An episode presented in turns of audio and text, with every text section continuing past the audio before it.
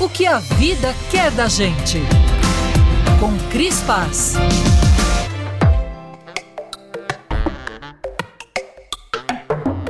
E desde que a gente se entende por gente, a mulher tem filho deitada, né? Recentemente a gente viu surgir o hábito do parto natural, sentada ou de cócoras, sem anestesia. E quando a gente diz sem anestesia, parece uma loucura. Bom, hoje esse tipo de parto já se tornou corriqueiro, mas ainda causa estranhamento e medo em várias mulheres. Eu confesso que não tive coragem, mas acho incrível quando uma mulher tem um parto natural de cócoras sem anestesia.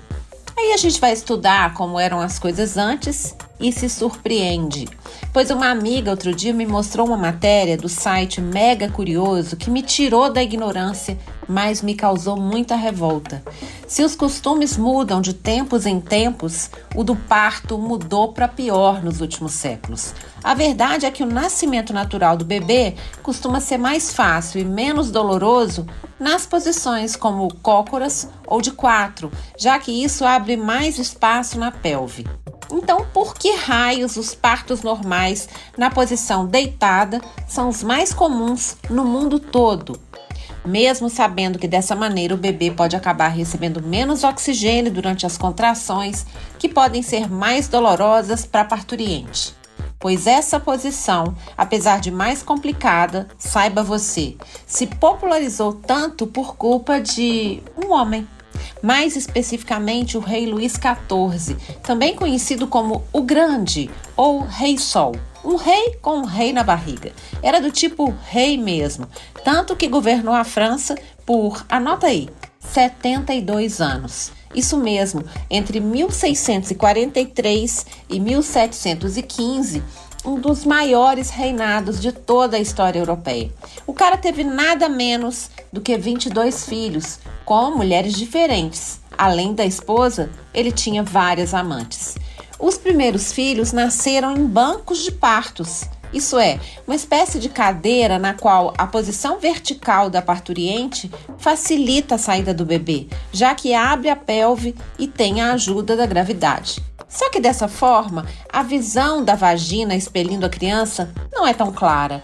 Como o rei Luís XIV adorava ver os nascimentos, ele determinou uma posição onde a visão vaginal ficasse mais clara para ele. Hoje os caras até filmam, né? O que para mim é um pouco demais. Mas cada louco com a sua mania. O fofo fez com que as suas mulheres passassem a parir na posição deitada. Não bastasse isso, também determinou a presença de parteiros masculinos, ao contrário das populares doulas, que também, por serem mulheres, compreendem melhor o que as parturientes estão sentindo. Seria uma forma de compartilhar a sua perversão com outros homens? Afinal, parto deitada na barriga das outras é refresco. Como os súditos costumam sempre copiar tudo que a realeza faz, os partos deitados acabaram se popularizando na França, depois tomaram a Europa e hoje dominam o mundo.